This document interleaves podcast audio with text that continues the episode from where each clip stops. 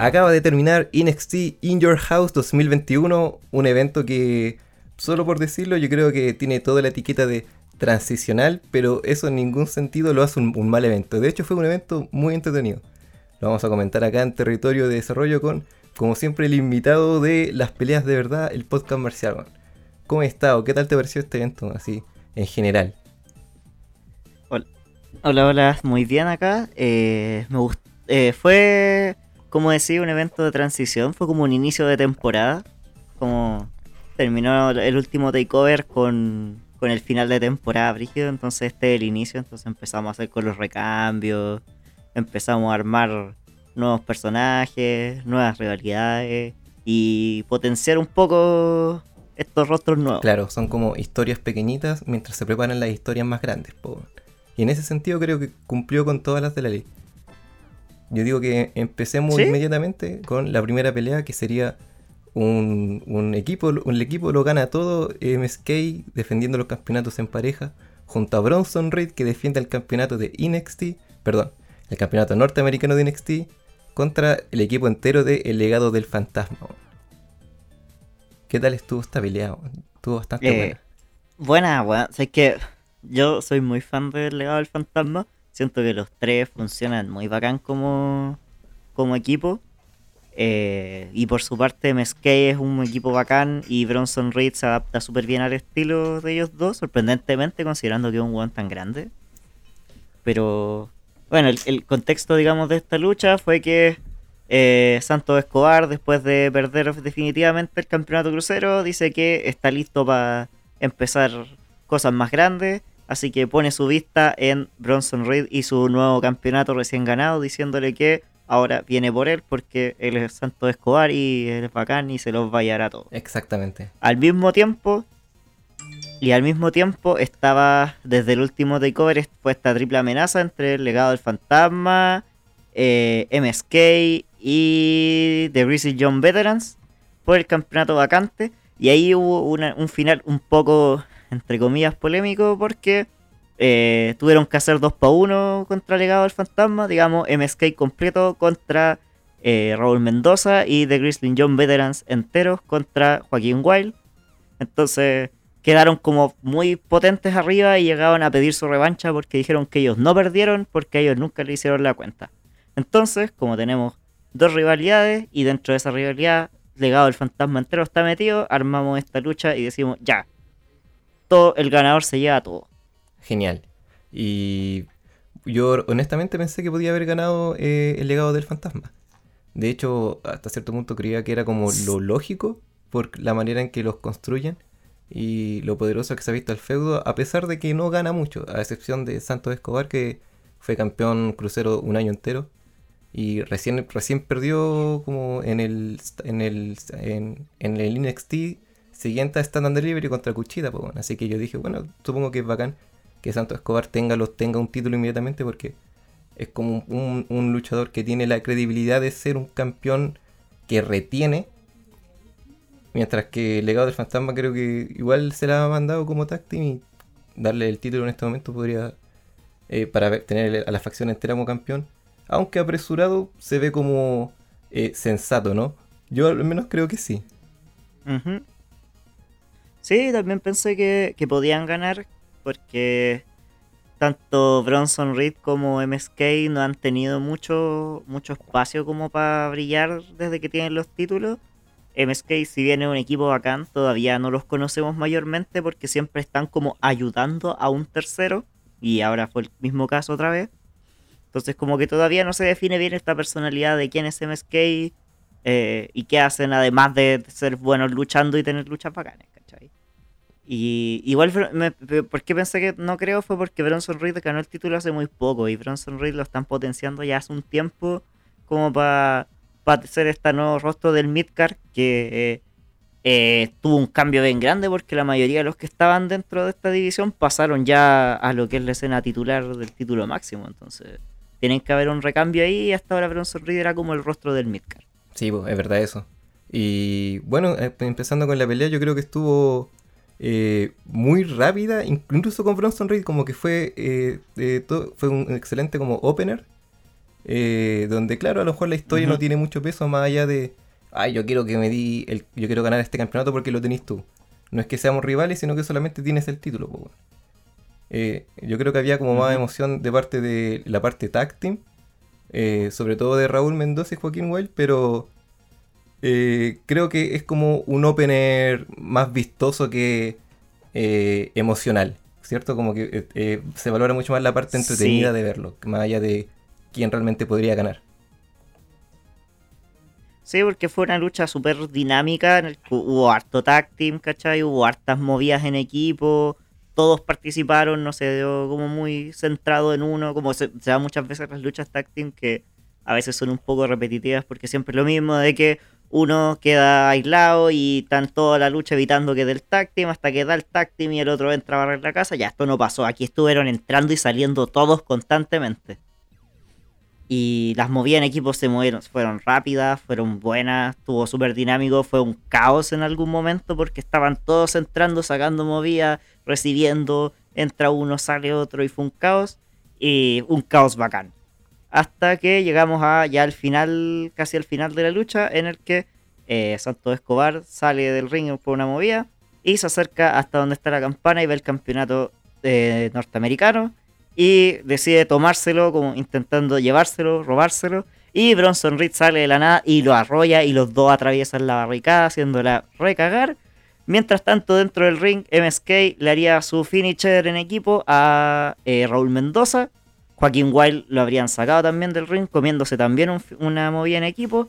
Y terminarían con esto: la movida en equipo de MSK, dan el tag team y Bronson Reed se manda un tsunami desde arriba aplastando al pobre Raúl y recibiendo la cuenta final. Sí, estuvo súper bueno el final, excepto por lo de Santos Escobar. No, no, como que no encontré que, que, que no encontré sentido a que se pusiera a mirar el título. O sea, ya claro, siento, obviamente quería como hacer trampa. Como, ah, veo el título, bueno, voy a ir a hacer trampa, porque soy el malo y hago trampa, pero como que no sé, pensaba como que se había quedado hipnotizado, como que, como que le dio como un ataque viendo el título y dijo, oh, lo necesito, como que fuera oro así, oh, el precioso. Y se desconcentró. Pero entiendo que tenga que desconcentrarse porque al menos nos dieron como el primer gran highlight de la noche, porque fue como el atravesar la barrera así, un, enorme culiado como Bronson Reed. Como que te arrolla un camión, pues. Yo encontré muy entretenida la pelea en ese sentido. Como que eh, me gusta mucho el estilo crucero de hartas maniobras, agilidad, volar. Y que venga uno, salte para afuera, después venga el otro, después entre los dos hagan una maniobra afuera. Y que venga Bronson Reed y se integra toda esta locura. Eh, Porque Bronson Reed vuela. claro, es, increíble. Entonces habla muy bien de él y como su cardio, su agilidad. No es solamente grandote y hasta cierto punto fuerte, me imagino. Sino que eh, se entrega a la pelea pues, y sabe adaptarse a los estilos. Pues. Sí, porque hasta ahora en la mayoría de las luchas que habíamos visto a Bronson Reed eh, durante su feudo con, con Johnny Gargano y The Way, como que el, personaje de Bronson Reed es que era grande y resistía harto castigo. Entonces le pegaban, le pegaban, le pegaban y no caía. Entonces esto fue igual un cambio como para demostrar un poco la calidad de luchador que tiene y que puede trabajar otro estilo y puede adaptarse a otro tipo de lucha y no es tan como unidimensional. Cierto, en ese sentido, claro, igual defiendo el resultado y en verdad creo que si va a perder el título ante Santos Escobar, debería ser en un mano a mano entre ellos. Y claro, en volada MSK viene a hacer el aguante porque obviamente tiene que estar el legado del fantasma ahí, tienen que estar Joaquín Wiley y Raúl Mendoza, pero que el resultado se dé en mano a mano. Y ojalá que pierda limpiamente igual eh, Bronson Reed, no porque quiera verlo perder, sino porque para que Santos Escobar pueda hacer un, me gustaría que fuera como un heel que no necesita que en todas sus eh, victorias haya una extracción directa con la cual llevarse la victoria como hacen como en el main roster, que siempre es así. Todos los se ganan por una extracción directa y vienen, hacen el roll-up, listo, conteo ganado, retengo. Pero muy buena pelea, eh, encuentro bacán el resultado. A ver qué pasa con MSK y Bronson Reed. Eh, yo creo que van a perder los campeonatos próximamente ante el Ego del Fantasma, pero en respectivas peleas, una pelea de ataque y una pelea mano a mano. Pasamos a. Ahora que además que anunciaron Great American Batch para julio, entonces probablemente ese sea como el punto de transición en que empiecen a cambiar los títulos. Sí, lo más probable es que cambien el de Bronson Reed porque creo que necesitan eh, Hills campeones en, en NXT, como que el único heel es Carrion Cross, todos los demás son face. Sí, pues. Pero bueno, pasamos a la siguiente lucha, que sería Saya Lee contra Mercedes Martínez. ¿Qué tal esta pelea? ¿Qué nos podéis contar, weón? A ver, esta lucha igual fue como un poco sacada un poco de la nada la historia, pero igual hicieron una conexión entretenida en que eh, Mercedes Martínez y Saya Lee habían luchado antes en el Million Classic, hace como dos años. Y eh, Mercedes Martínez eliminó a Saya Lee como en primera ronda y fue como casi un squash un poco más, ¿cachai? Entonces fue como la, la humillación de Saya Lee en esa época. Y como ahora está con este nuevo personaje, con. con. Eh, Tian Sha, que se llama esta facción que tiene ahora con Boa y con la otra china sentada en su trono. La niña del aro. La niña del aro, claro. Entonces, como que esta era como su, su venganza, ¿cachai? Como vengar la humillación que eh, la había sufrido. Y la, un poco fue sacado de la nada. ¿Por qué? Porque fue un capítulo de NXT, si no me equivoco, hacen como una o dos semanas. En el que Mercedes Martínez tuvo una lucha así X de exhibición. Y una vez terminada la lucha, como que se apagaron las luces. Y cuando volvieron, Mercedes tenía esta marca negra en la mano, que era como la marca de la de, de que está, está pedida. Se la han Claro, te, maldi- te maldijo. El beso de la muerte. Claro. Claro, exacto. Y empe- hablando más de la lucha, la lucha estuvo bacán porque fue súper física, fue como súper intensa en ese sentido. Hubo como pocas maniobras y harto golpe. Y es un estilo que funciona para las dos porque Mercedes Martínez es como una powerhouse súper grande y Saya Lee, si bien no tiene un físico tan grande, eh, es imponente porque la mina tiene mucha fuerza, tiene mucha fuerza, ¿cachai? Entonces fue como una lucha bien física, de harto golpe, harta resistencia. Un spot muy bueno en el que Saya Lee le va a patear la cabeza a Mercedes Martínez contra el esquinero y Mercedes se corre y le pone una patada, pero que sonó terrible, brígida al esquinero. la mayoría de los que hacen ese, ese spot igual es como común, pero la mayoría como que tocan nomás el esquinero. La Saya no, esta buena le puso una patada a la weá y no estaba ni allí, así. Sí, me gusta el estilo que están trabajando con ese con el personaje de Saya weón. De hecho, también me gusta cómo la están llevando. Porque, claro, pienso como que actualmente como que las cosas se impacientan mucho. Y cuando hay luchadores nuevos es como, ay, ¿cuándo va a pelear por el título? ¿Y cuándo va a, tener, cuándo va a hacer algo? ¿Cuándo? Y oh, perdió, ah, no, ya no perdió la credibilidad, ya no es relevante. Y lo que han ido, y le han ido como, ha tenido pocas peleas, po, como que aparece, hace un squash y se va y después como que prepa- prepara rivalidades hasta cierto punto intrascendentes, pero que en verdad son importantes para Saya Lee como persona. Eh, tiene rivalidades Claro. con gente que de alguna, de alguna otra manera está relacionada a ella. Y está como ganando así level power. Que, que tiene bastante, pero necesita ir como construyendo como nivel de importancia. po. Ya le destruyó la pierna a sus antiguas amigas, la, la Casey Catanzaro y Kaden Carter. weón. Ahora, claro, la historia parece Ujú. sacada de la nada, pero es precisamente para eso, para ir desarrollando un poco más este personaje. Y por eso yo creo que estuvo bien que le dieran un espacio en el takeover. La gente decía como, oh, que pelee el campeonato crucero, pero campeonato crucero ha tenido como constante tiempo en takeover, siempre está ahí. Eh, hubiese sido bueno que un takeover chiquitito de 5 peleas, meter una pelea que, claro, eh, eh, es la sucesora a un excelente opener como el que ya tuvimos, lleno de, de spots y locura, a una pelea donde solo se pegan fuerte. Fue, fue eso, fue, eh, fue bueno que hubiera una lucha que no involucrara directamente un título entre medio y que fuera para eso, para construir una historia a futuro. Porque como hablábamos, este fue como un, un takeover de, de transición, de construir cosas a futuro. Entonces esta lucha estuvo buena. eh, después de una intervención no directa, sino que eh, Boa, el otro miembro de esta facción, como que se pone un poco entre medio y le consigue como unos segundos de tiempo a Sayali para recuperarse después de una movida. Eh, Sayali invertiría el finisher de Mercedes Martínez y la remataría con una patada tornado y consiguiendo la cuenta de tres. Posteriormente, lo que yo, a esta parte yo la encontré un poco innecesaria. Que fue que Sayali después de ganar le pide a Boa que le pase una silla y es como ahora sí voy a rematar a esta mina.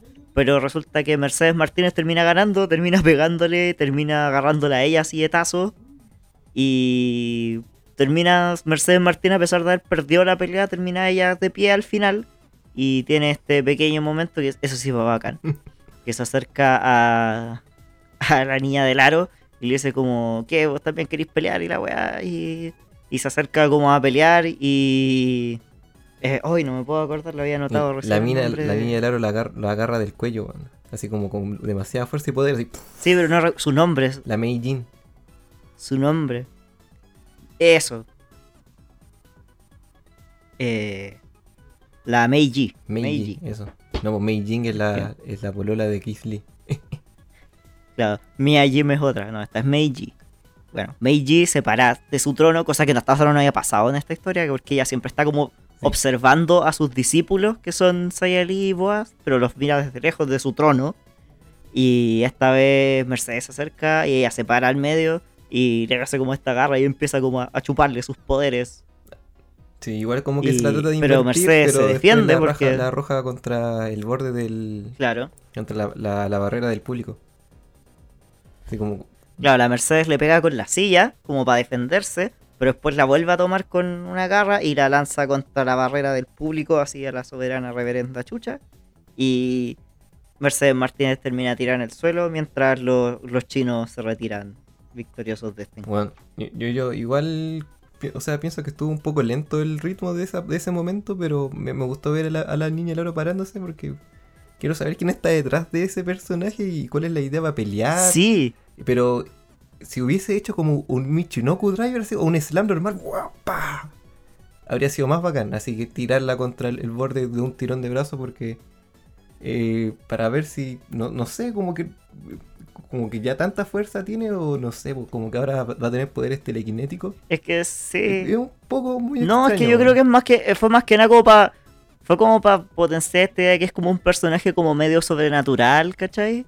Entonces como que o, no, o algún porque se supone que la, la idea del personaje es que eh, la mina tiene como 100 años así, ¿cachai? Es como es como casi que un ente sobrenatural así. Entonces, como que esa yo creo que era la idea con el hecho de que la tirara. Porque ni siquiera fue como una garra, como que solamente la tomó de la cara, ni siquiera fue del cuello, fue como que le hizo un pollito así. Sí, claro, es verdad. como que la tomó de los cachetes así y, y la tiró a la mierda, así, porque es, es como muy brígida, porque es como un ser ancestral del kung fu chino, no sé, algo así, supongo. Pero bueno, ya vamos a ver qué pasa. Ojalá que empiecen a, hacer algo con Mercedes Martínez. Igual, aunque ella es buena luchadora, siento que el personaje es bastante.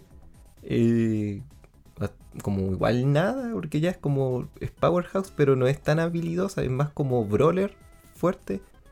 No sé, no sé, Raquel no Mm. sale mucho mejor como Powerhouse en ese sentido. No sé, Sí. como que Mercedes Martínez me recuerda como Alita un poco, pero no tan ágil, como menos ágil. Mm. Sí, buscáis. sí, se- como, es como un símil a. Como hasta cierto punto a. No sé, Kevin Owens o Stone Cold, ¿cachai? Que no eran como que fuesen muy brígidos físicamente, pero eran como peleoneros así. Claro, más eh, maleteros. Claro, como, como agarrarse a combo. Genial. Así que eso fue con esta pelea. Pasamos a la tercera. Ah, no. Antes de esa pelea hubo un- una promo. Que a lo mejor tú podrías decir algo ahí. Sí, La pelea de, los- de los viejos la promo. et- tira- tira- tirando una tiraera, po. Claro, los viejos locos. Que esto, este segmento lo llevan haciendo igual hace unas cuantas semanas porque tienen esta rivalidad con los Grizzle John Veterans todavía. Que van a luchar la próxima semana en NXT para definir al próximo retador de los títulos en pareja. Que son Timothy Thatcher con Tomaso Champa. Que tienen esta pareja que en un momento parecía muy sacada de la nada, pero por algún motivo tiene, tiene que sentido fun- ahora que funciona súper bien y fue como que, ¿what? funciona. Fue como muy sacado de la nada, pero funciona. ¿Por qué? Porque los dos están cagados de la cabeza, así son, son un par de viejos de mente, así como veteranos de Vietnam con estrés postraumático que se enojan porque sí. Sí, man, son y como que son actitudes súper violentas así y demasiado ego. Y, y gratuito, y gratuitas, así por nada. O sea, esos jóvenes rompen sillas todos los días porque Si sí. la rompen, no, están muy enojados, necesitan botar esa rabia. Sí, está enojado. Y es como que. Y sus luchas son bacanes por lo mismo, porque como que mantienen esta aura de que están enojados con el mundo porque sí, y las luchas son súper violentas en ese sentido. Porque están locos, están dementes. Sí.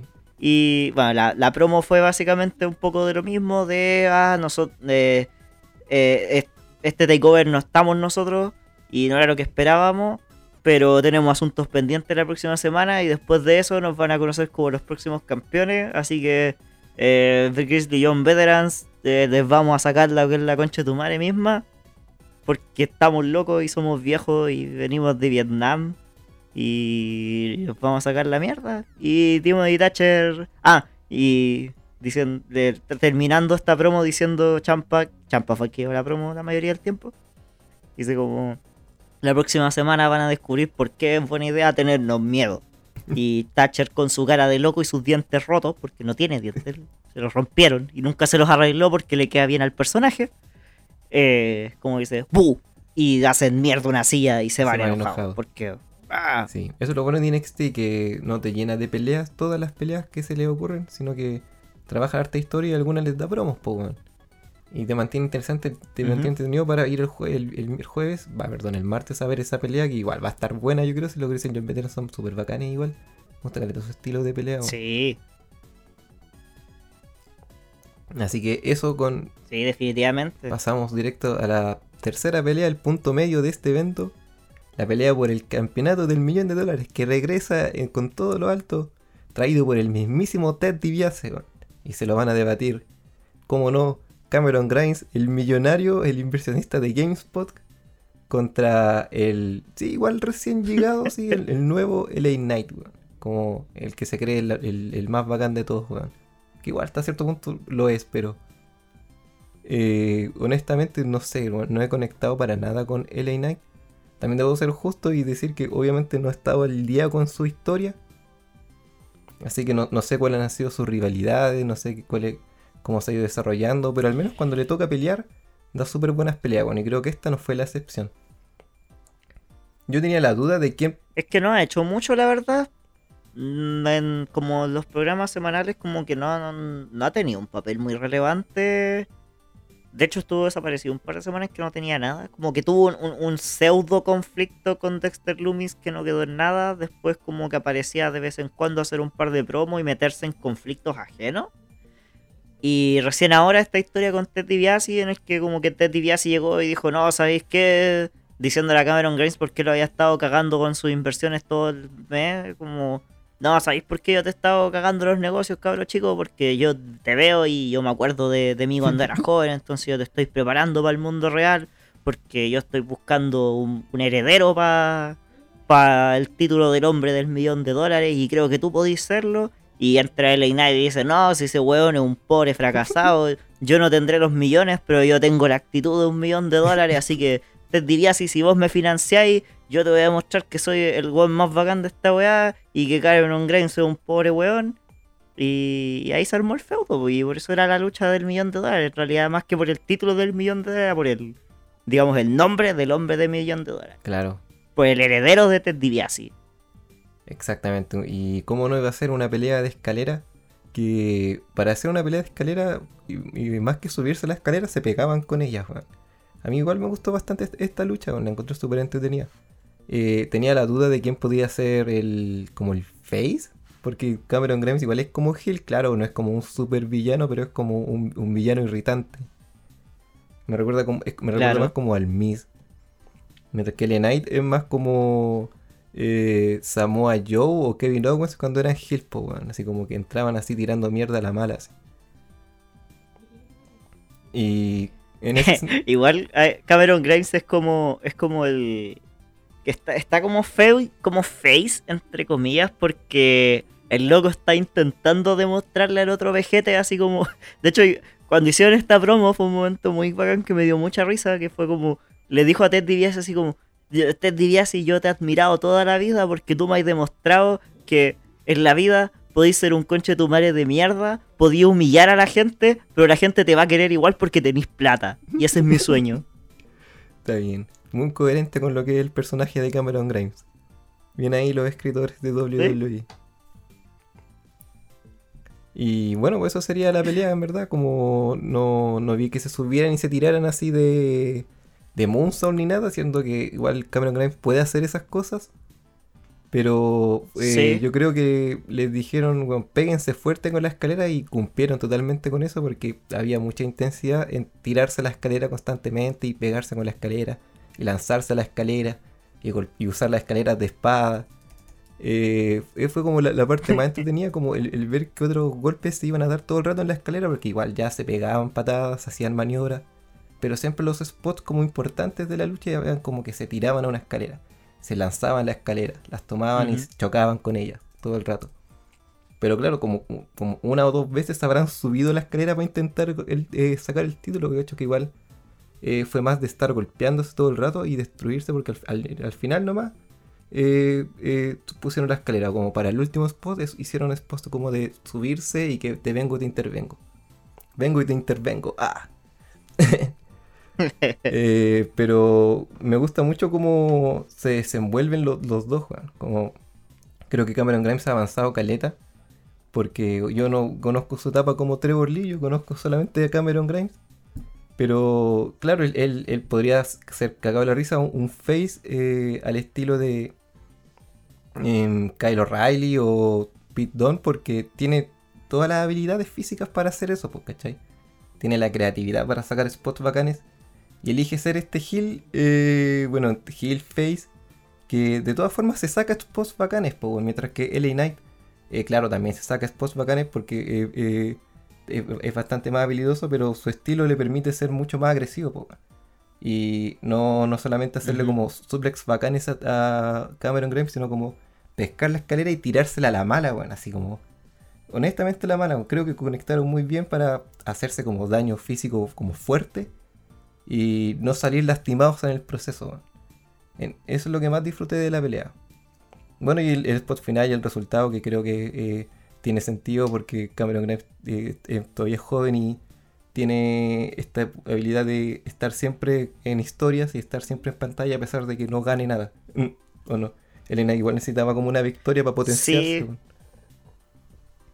Sí, yo creo que esta lucha la tenía, la necesitaba más, más L Knight, porque L Knight no ha estado haciendo nada desde que llegó, entonces como que necesitaba esta lucha importante y el campeonato del millón de dólares, aunque aún no sabemos realmente cómo va a funcionar. Pero Cameron Grimes ya está súper como over con el público, solo con el personaje, entonces como que en verdad no, la necesitaba tanto porque gana o pierda, igual tiene harto apoyo porque el bueno es divertido, entretenido de ver. Sí, yo creo que cuando gane un campeonato va a ser un momento, un momentazo así. Y, y tendría que serlo, ojalá que, o sea, si fuera el de el, el, el- el principal, weón, el de NXT, sería la zorra, weón, pero si gana el crucero o el de Norteamérica, weón, eh, no, no, no tendría menos valor. Me gustaría rescatar antes de que pasemos a una siguiente pelea, eh, un spot con la escalera en la esquina, donde está en vertical, no acostada. Y bueno, eh, Elina intenta hacerle un, un- como un suplex arriba de la escalera de, de costado a, a Cameron Grimes. Cameron Grimes se lo invierte, intenta hacerle el mismo suplex y terminan haciéndole y, y Elina termina haciéndole como un, un neck breaker, pero los dos se lastiman con la escalera. po. Entonces, qué, Ah, bueno que en el, qué bueno que en el spot como más peligroso eligieron lastimarse los dos, así como para hacerlo ver bacán. Y no fue como. Yo te hago. No fue como un squash, weón. Como Cameron Grimes quedó como súper poderoso igual. pues. Así que eso fue. Gana, Fue- gana LA Knight. Es el, el hombre del millón de dólares. Casi se resbala cuando se subió en la esquina a levantar el título. Pero pasó piola. Le deseo lo mejor. Y es siempre divertido ver a Ted DiBiase y su tema de money, money, money, money, money. Me da mucha risa. Siempre lo usaba en el, en el, en el- en los juegos de personajes. El meo tema. Yo creo que pasamos a la cuarta lucha de la noche. Que sería el- la, la lucha por el campeonato femenino de NXT. La campeona Raquel González defiende ante eh, Ember Moon. Esta pelea estuvo muy buena, así como buenísima. Eh, es bacán ver a Ember Moon con el. con el. el. ¿Cómo decirlo? Como con el level power que tenía cuando peleaba contra Asuka por este mismo campeonato. weón. Como que estaba muy poderosa, weón. Lo que sí, ¿tú tenías algún antecedente de esta pelea? Así como, ¿por qué se dio? o sea, partió como un conflicto por el campeonato femenino en pareja. Eh, ya que eh, Ember con Chotzi lo pierden contra The Way. Y desde ahí se armaría como un conflicto con Dakota y Raquel por quién iban a ser las siguientes retadoras. Eh, una lucha que gana Chotzi con Ember. Pero Raquel se pica y le saca la mierda a Chotzi. Y de hecho muchos creyeron que estuvo fuera un par de semanas porque estaba lesionada. ¿Qué tanto lesiona esté? No lo sé. Pero entonces esta era como una lucha un poco de venganza por su amiga. Genial. Entonces así se como se da esta pelea. Eh, yo creo que está bien eh, que esté luchando Ember Moon. Porque de todo el, roster que hay, eh, es un primero es un rostro nuevo que no se ha enfrentado por un tiempo por ese título. Y segundo, es un rostro que ha estado elevado por, las, por, estar luchando en su propia división. es, bien normal que luchadores de, división tag, cuando están over, pasen, a veces como que los separen o por algún motivo y empiezan a luchar por separado en, en división midcaro y algunos van directo como a al, main event a luchar por los campeonatos mundiales. Yo igual ponía en duda que fuera a ganar Ember Moon, pero la pelea estuvo muy bacán, como que me gustó mucho que no fuera como eh, mucho dominio de Raquel González, como poderosa haciendo mierda Ember Moon una y otra vez, sino que era constantemente Ember, eh, recibiendo mucho castigo de Raquel González, pero en algún momento poder invertirle con su agilidad y conectarle así unas maniobras, un, combo de maniobras así para ir debilitándole inmediatamente. De hecho, podría haberse llevado a la victoria en un par de ocasiones de no ser por la intervención de Dakota Kai. Y pasa también que la, la, Ember desde que volvió a, NXT, estuvo caleta de tiempo fuera por esta lesión, también, porque Ember en su época, primera run digamos de NXT, era voladora, ¿cachai? Te sacaba hartas movidas aéreas, era como súper ágil, súper rápida. Pero se, se lesionó como súper grave eh, un tendón. Que de hecho muchos decían que probablemente no iba a poder volver a luchar porque realmente fue una lesión súper importante. Entonces ahora que volvió tuvo que hacer como calidad de ajuste. Entonces ya no puede ser la voladora que era antes. Entonces ahora tiene un estilo como mucho más rápido, mucho más agresivo, ¿cachai? Como más ofensivo y sacándose de vez en cuando las movidas aéreas, pero si te fijáis son uno que no son voladoras derechamente, sino que son como llaves con la cuerda o llaves desde altura, ¿cachai? A excepción del, de su finisher. Eh, entonces como las movidas que hace voladoras le dan como mucho más peso porque no las hace tan seguido. Entonces las luchas de Ember Moon desde que volvió son muy rápidas, son como de altas movidas hartas contra, contraataques, ¿cachai? Invertir una llave, después reinvertir una llave, ¿cachai? Entonces, como siempre las luchas de esta mina son súper dinámicas. Y como la Raquel tiene este estilo como de powerhouse de soy muy fuerte, se da caleta el espacio para ese tipo de cosas como de, invertir movidas y sacarse weas como de la nada. Sí, bueno, en ese sentido siento que eh, hicieron que la pelea fuera muy entretenida. Eh, no sé si hubo mucho mucha emoción también, porque la historia tampoco es tan eh, relevante, como que no hay mucho en juego, como que hay mala onda nomás. Y de paso está el título. Pero, claro, entendiendo que después venía un main event, un main event de, una fatal de 5, eh, hicieron como la mejor pelea de single que se podría haber dado en un evento, porque, claro, tuvimos una que era de escaleras, que básicamente era como tipo yacas y otra que fue más como un, un brawl como mucho más lento para desarrollar historia en lugar de para desarrollar una lucha. Así que aquí, eh, yo creo que aquí desarrollaron harto historia y sobre todo desarrollaron harto lucha. Como que estuvo bien equilibrado y, fue eh, bien emocionante, claro. Después ah, tenía que aparecer Chusty Blackheart y eh, pegarle a Dakota Kai porque para eso está Dakota Kai, para recibir golpes supongo. Aunque me recuerda un poco como a Bailey. Como que si la ascienden al main roster, ojalá que se convierta como en la, en la Perkin de Bailey un poco. Creo que ese, equipo funcionaría súper bien. Pero qué bueno que Raquel González sigue defendiendo, qué bueno que sigue siendo campeona. Ojalá que Ember Moon lo gane en algún momento. Eh, bajo otras circunstancias, supongo, ya totalmente separada de Chusty Blackheart. Pero creo que ahora podría ir Chotzi por el título, ya que fue en Bermud, como que tiene todo el sentido. Supongo. Quizás no en Great Sí. American Match, quizás en el NXT siguiente, en, en un show semanal. Pero quién sabe, weón. Pasamos directamente a la última pelea, el main event. Una fatal de 5 esquinas por el campeonato de NXT. El campeón Carrion Cross defiende ante Pete Dunne, Kyle O'Reilly, Adam Cole y falta uno, ¿quién más era? Johnny Gargano. Eh, Johnny Gargano. que acaba de, que viene de perder el campeonato norteamericano. Pero eh, Johnny Gargano es Johnny Gargano, pues, weón. Gana o pierda, siempre va a ser Johnny Gargano, siempre va a ser el, el- uno de los top de NXT, weón. Y Johnny Gargano entró en este feudo también por culpa de, de su hijo weón, Austin Theory. El hijo, weón, el hijo sacó wea. De wey es como. El hijo. De wey es como. No sé, weón. es como, como si fuera eh, Malcolm en el medio, casado con hijo, weón. Son dos papás culiados con dos es hijos, como weón. With Children, sí. Sí, porque tení, es que, ya, Johnny Gargano es como el papá. El papá, el papá, es el papá, es, como, es un Sí, papá. Es un papá con todo el- La Candace es como la, es como la, la mamá Lolaine. Y ten- tiene al hijo weón que es Austin Theory y tiene a su hija Emo, que es la, la Indy Harwell, que está como en, en su etapa adolescente romántica, sufriendo por amor. y mientras tanto Austin Theory es el hijo weón. Bueno, Austin Theory El es el hijo mejor, el mejor de, de ese equipo, weón. el hijo, weón. Sí.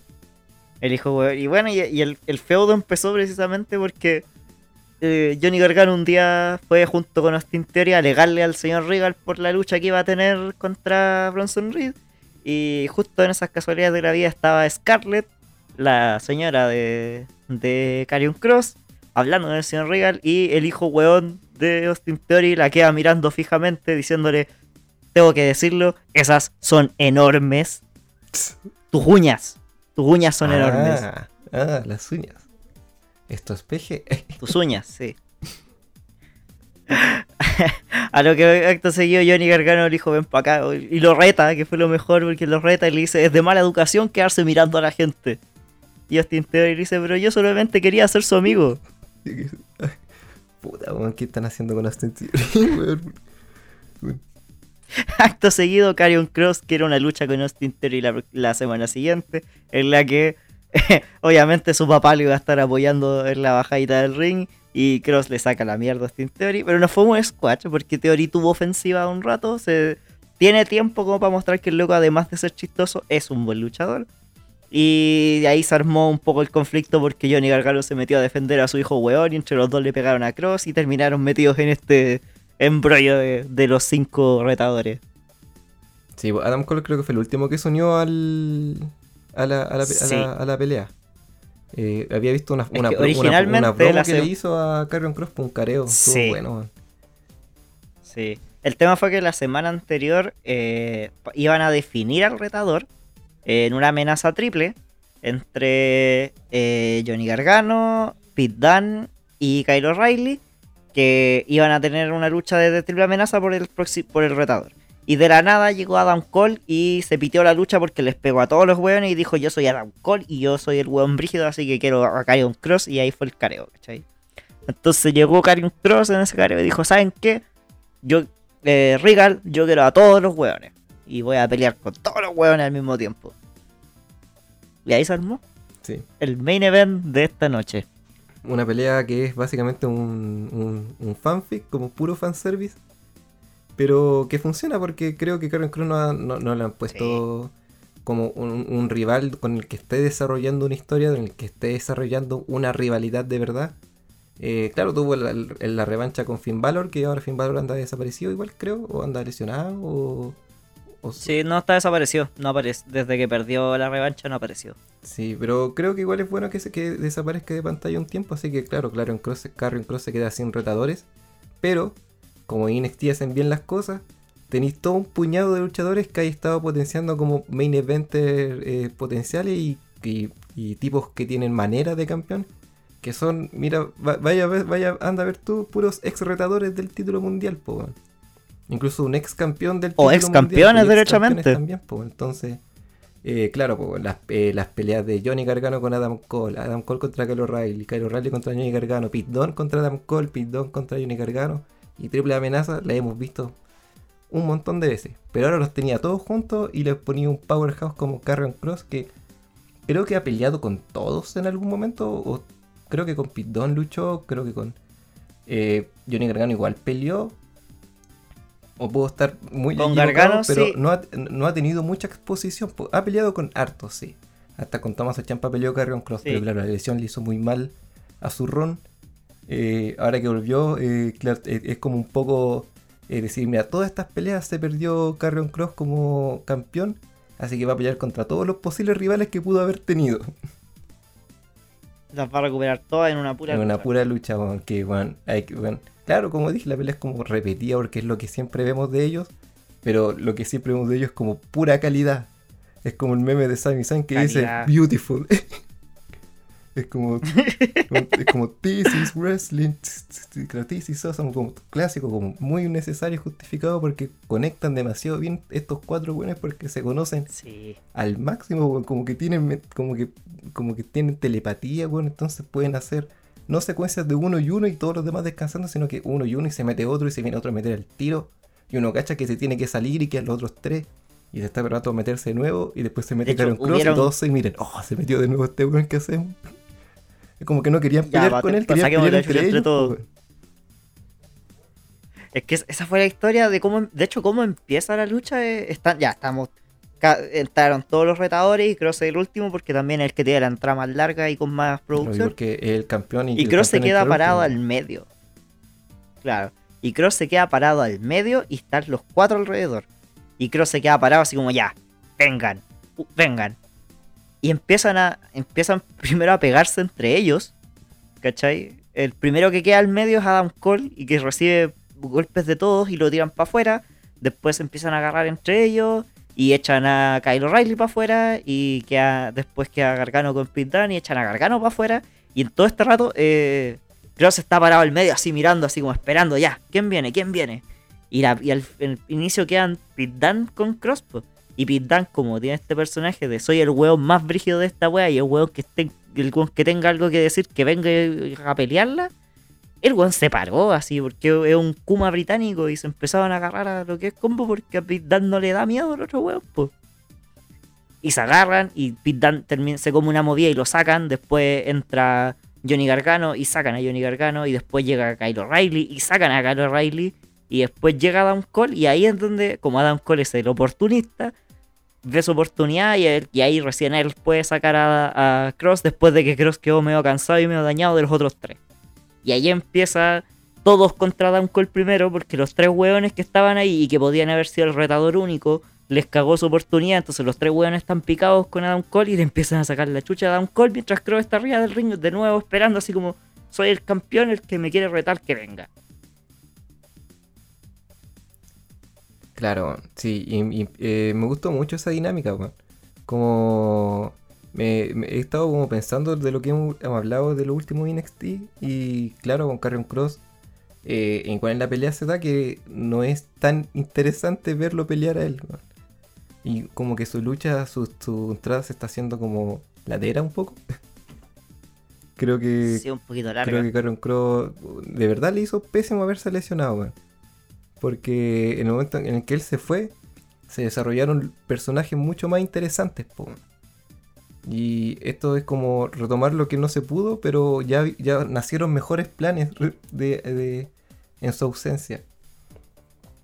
Porque las secuencias cuando él estaba, claro, son bacanes, pero eh, son mucho, mucho más hábil- hábiles y mucho más interesantes y mucho más entretenidas de ver y mucho más vistosas.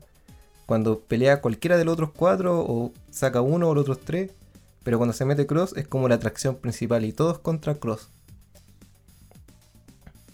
De todas formas, eh, eh, es bacán siempre ver estas cosas como un doble eh, suplex, la doble llave de Gargano, la doble llave. Pete Dunne rompiendo los dedos a dos weones al mismo tiempo, y después se los pisa, y después viene una super kick, y después se metió Cross de nuevo. Quizás duró un poquito más de lo que debería haber durado, como que hubo una secuencia que quizás tuvo de más. pero la secuencia final eh, estuvo asombrosa. weón. Honestamente fue como demasiado bacán.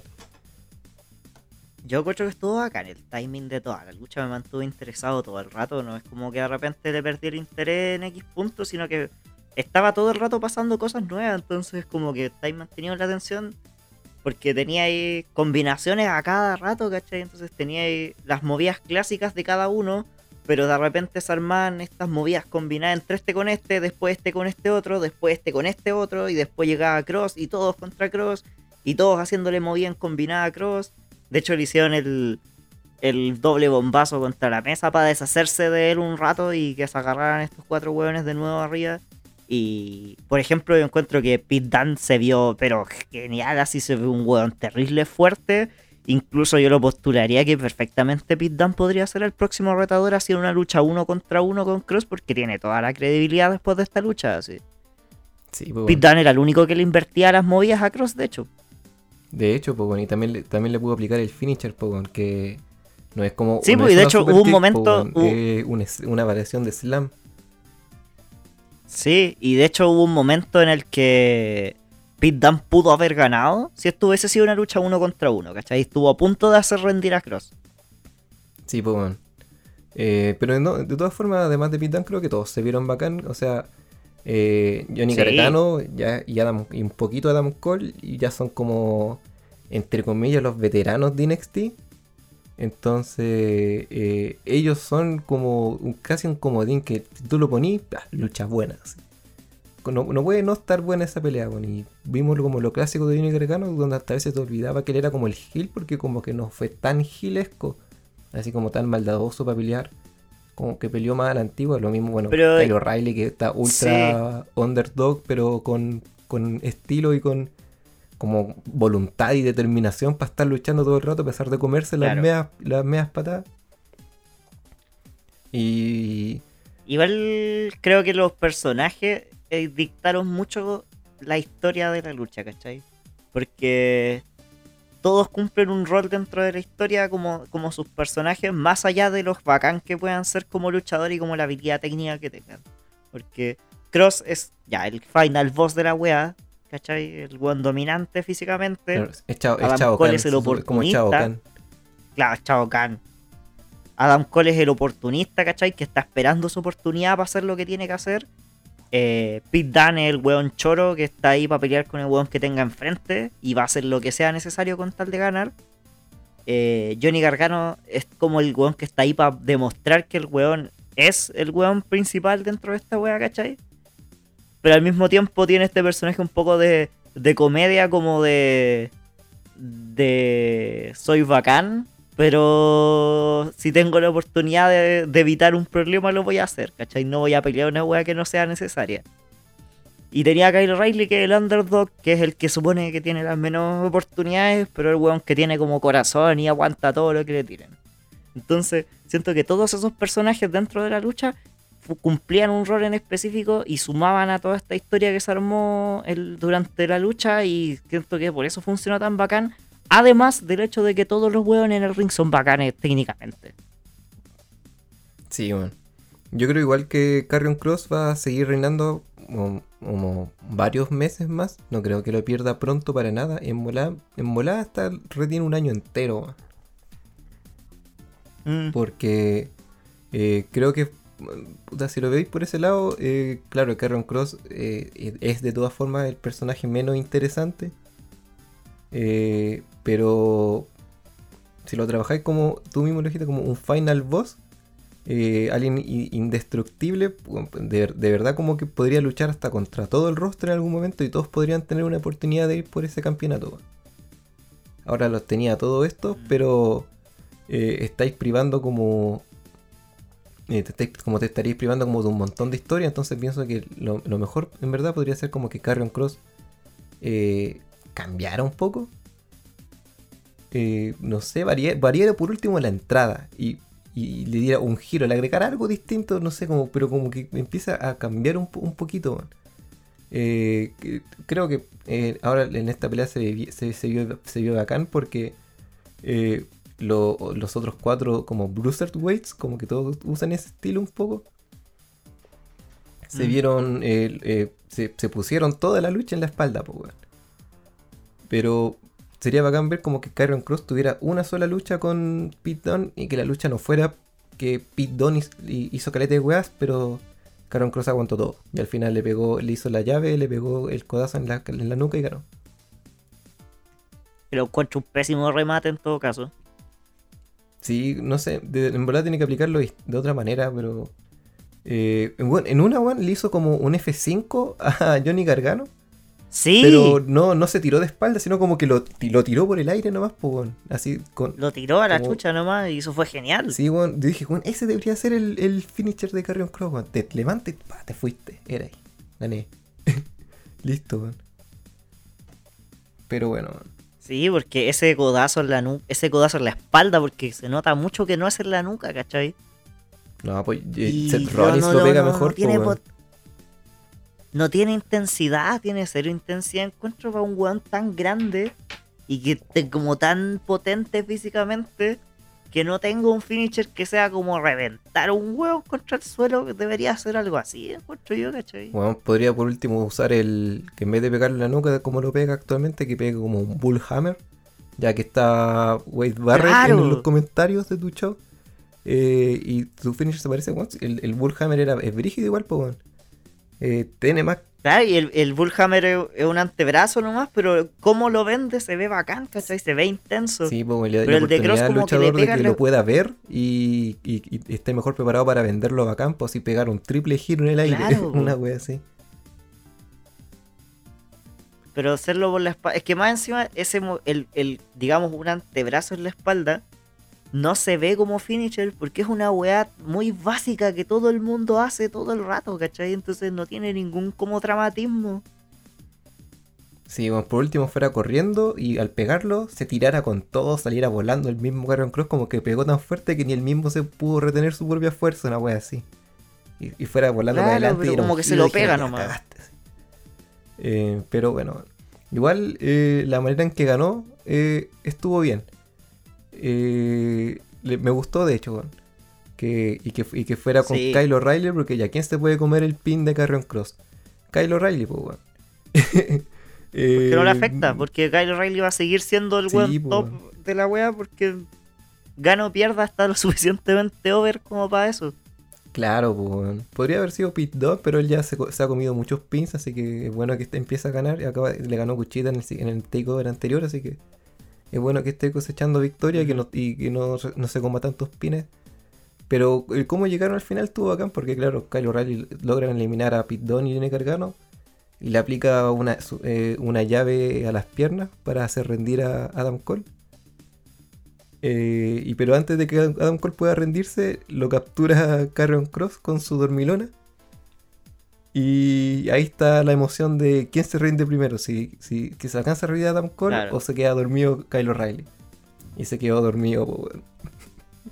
Y, y este tenía el momento de poner una cara culiada y botar saliva, weón, porque le, la- le añade realismo. Intensidad. Claro. weón. Así que buen final, weón, me gustó.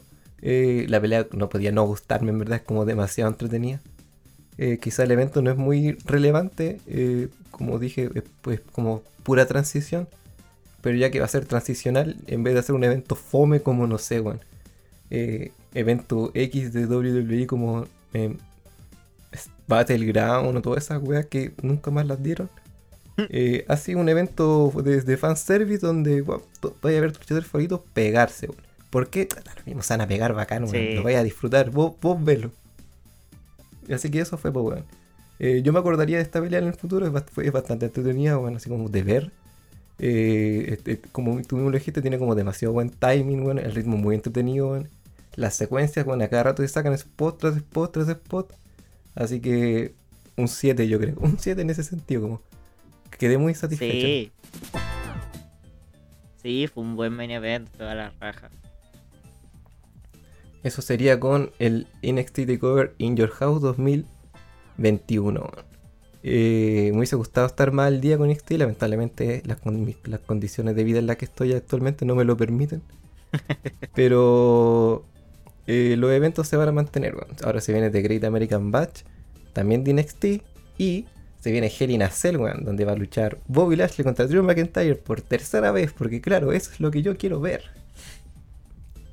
Otra vez. Otra vez. Y Roman Reigns contra. ¿Quién va a pelear? No, Rey Misterio. contra Rey Mysterio, weón, en una. Igual va a estar buena esa pelea, weón. Eh, es un rival distinto. Pero bueno, eso sería todo. Yo creo que Pero hemos si- hablado si estoy- suficiente. yo, weón, si estoy. si estoy perdido con NXT, con el main roster, estoy más perdido. Es que puta que está fome la weá. Sí, weón. No, no lo veo hace meses porque está aburridísimo. Porque es el mismo capítulo todas las semanas, weón. Por favor, por favor, WWE, stop, please. Sí, yo tampoco, tampoco lo he visto nada, weón. Eh, lo haría, pero no. eh, Hay que priorizar el tiempo en otras cosas. No. Pero sí vamos a hablar de Hell in a Cell, Sí, como qué de eso no, no se preocupen. Yo creo que ya hemos hablado suficiente. Lo vamos a dejar hasta aquí este capítulo. Muchas gracias por escuchar el podcast de Territorio de Desarrollo. Eh, como siempre, los dejo invitados a ir al canal de Podcast Marcial para ver análisis de peleas de UFC. Este loco sabe y los videos son bien entretenidos, así que el link va a estar en la descripción. Muchas gracias por haber escuchado esto en Spotify o en YouTube. Déjenle like, compartir, suscribirse, todas esas cosas que dicen los youtubers. Adiós.